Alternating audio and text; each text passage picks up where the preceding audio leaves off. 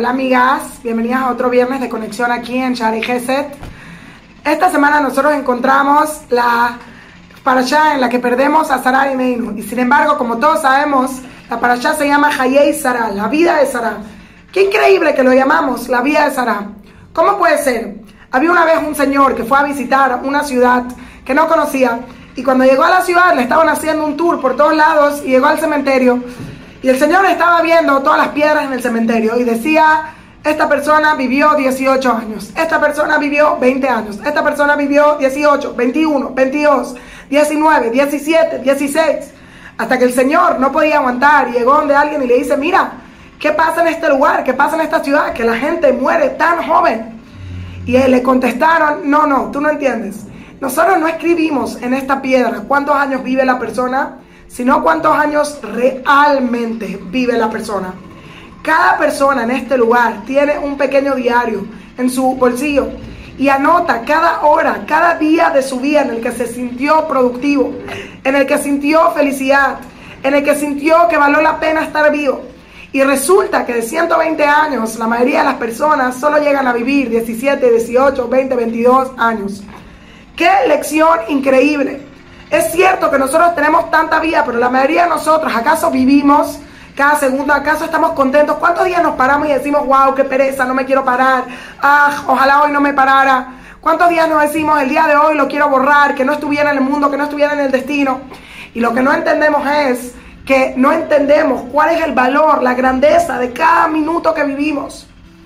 En el diario de Sarah, si hubiera estado escrito cuántos días ella vivió, hubiera estado escrito 127 años. Y no, escuché una vez que solamente en México, en el tráfico, una persona puede perder 8 años de su vida. ¿Y qué haces 8 años para en el tráfico? Te voy a matar, maldito, pi, pi, pi, pi. No, Sara vivió cada día de su vida al máximo.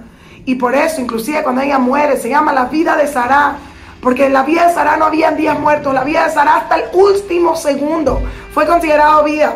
Tanto así que nosotros sabemos que en hebreo dice, y fueron los años de Sara, Mea Shana, Ve'esrim Shana, Ve'sheva Shanim. Y fueron los años de Sara 100 años y 20 años y 7 años.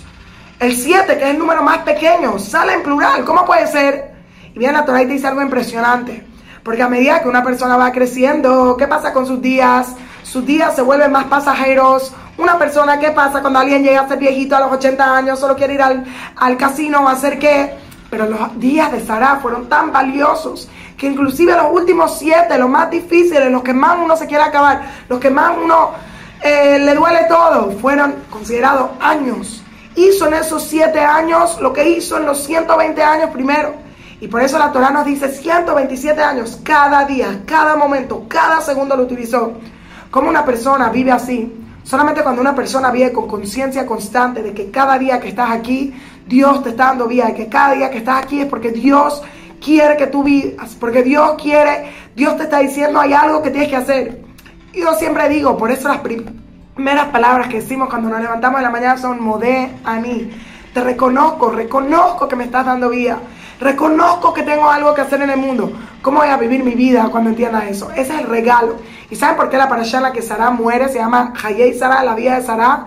Porque entender cómo fue la vida de Sara, inclusive en su muerte, nos va a dar a nosotros mayor reflexión y mayor entendimiento para vivir, vivir una llena, vida más llena, más profunda y más llena de sentido. Shabbat Shalom.